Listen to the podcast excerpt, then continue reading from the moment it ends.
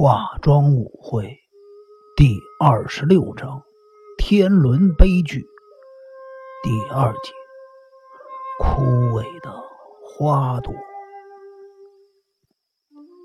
过了一会儿，金田一耕助低咳了一声，说道：“你当时看到一名男子以暴力侵犯一个穿着睡衣的女人。”而且，窗前的台灯亮着，是不是？没错，金田一先生。后来我犯了一个非常离谱的错误。你是指我看到了这种不寻常的事情，所以急于想知道这里到底是谁的别墅。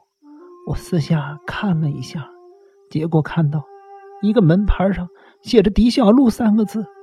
因此心想，刚才里面的男子一定是狄小璐先生，而我犯的错误就是，我以为穿着睡衣的女人是凤千代子。藤村女士，你是什么时候发现那个女人不是凤千代子的？山下警官声音沙哑的提出了这个问题。您是山下警官吗？请您继续听我说下去，金田一先生，我所看到的不只是这样，后面看到的才是真正可怕的情景。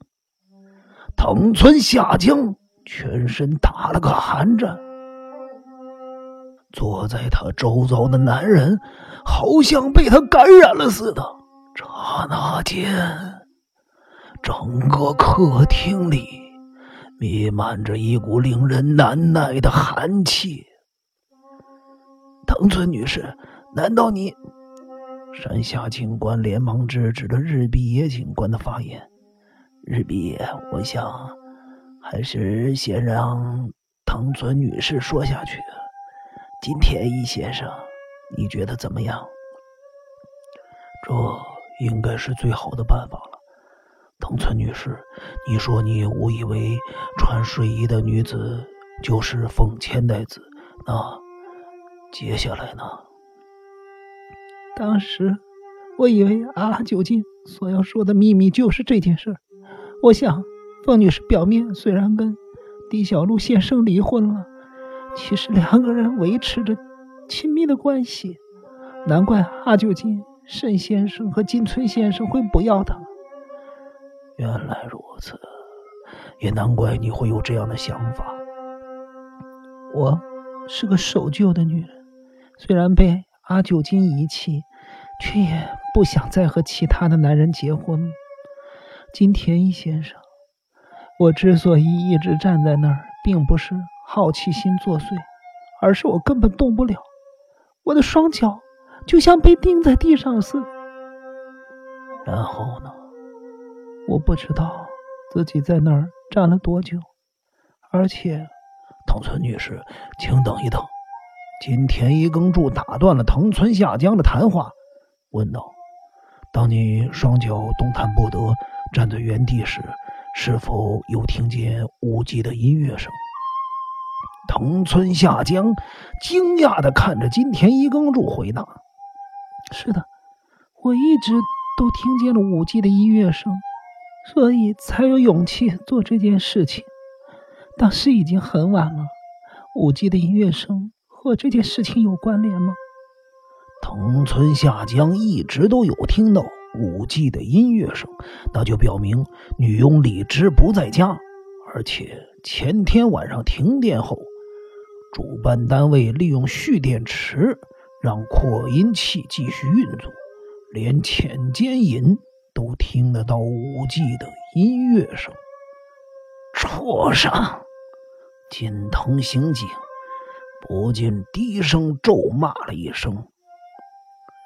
在这当中，我看到男人的影子站了起来，那道人影瞬间从我的视线中消失了。虽然只是一瞬间的印象，但我清楚的看到男人整理衣物的动作。后来我看到狄小璐先生。从走廊里走了下来，我第一个念头是赶快回浅间营。要不是当时，那个穿着睡衣的少女一边叫着“爸爸，爸爸，你有东西忘了拿”，一边追着狄小璐先生。我肯定已经走到浅间印了。这时候，所有的人都捏了一把冷汗。日比野警官甚至拿下眼镜来擦汗。少女的声音非常的低沉，好像害怕被人听见似的。当我回头看时，狄小璐先生已经爬上了斜坡路，少女正好从走廊上跑下来。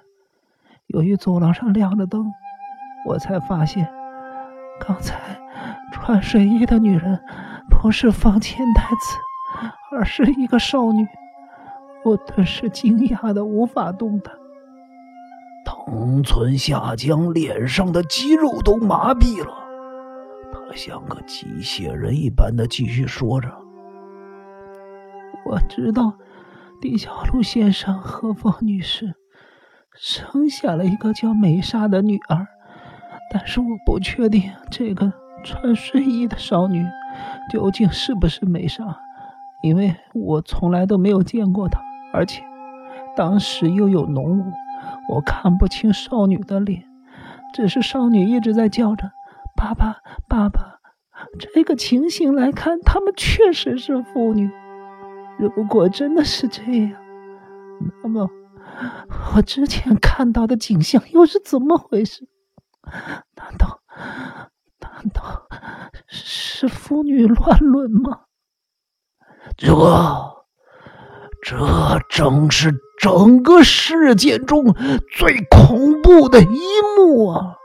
就连办案无数、身经百战的山下等等力两位警官听到这儿，都不禁满身冷汗。李小璐先生好像又听到少女的呼唤。但是他喝醉了酒，好像还没有清醒过来，只看见他步履蹒跚的走过了桥，少女跟在他的身后。当时他抓着睡衣的袖子，把一个东西抱在胸前。我后来看了报上的报道，才发现那个东西可能就是威士忌酒瓶。日比野警官听到这儿，不禁叹了口气。警方在那个威士忌酒瓶上只检出了狄小璐太久的指纹。近来由于推理小说盛行，一般民众都知道，指纹在犯罪案件中占有相当重要的地位。少女是否因为知道这一点，故意避免？让指纹留在酒瓶上，还是纯属巧合，以至于酒瓶上并未留下他的指纹。一过了桥，狄小璐先生开始朝着刚才走的破路往上走，少女一直跟在他的身后，而我也像着了魔似的紧跟着他们。请天一先生，我必须这么做不可。藤村下江呜咽着说着，并且不断的揉搓着手中的手帕。这怪不得你。接下来，你又看到了什么？雾还是很浓，没一会儿我就失去了狄小璐先生和少女的踪影。不过依稀可以听见狄小璐先生踉跄的脚步声。不久。我也来到了 T 字形道路的地方。我一心以为狄小璐先生会沿着原路回去，所以才朝着那个方向走。但是，当我来到狄小璐先生发狂大喊的十字路口时，才惊觉到是不是自己弄错了。我开始加快脚步，跑了一小段路，更加确定自己是走错了路。我停下脚步，想了一下，笑自己的好奇心太重了。我打算就此回前间野。当我回到道路岔成了梯子的地方，听见下面传来了急促爬坡的脚步声，我马上躲进了草丛里。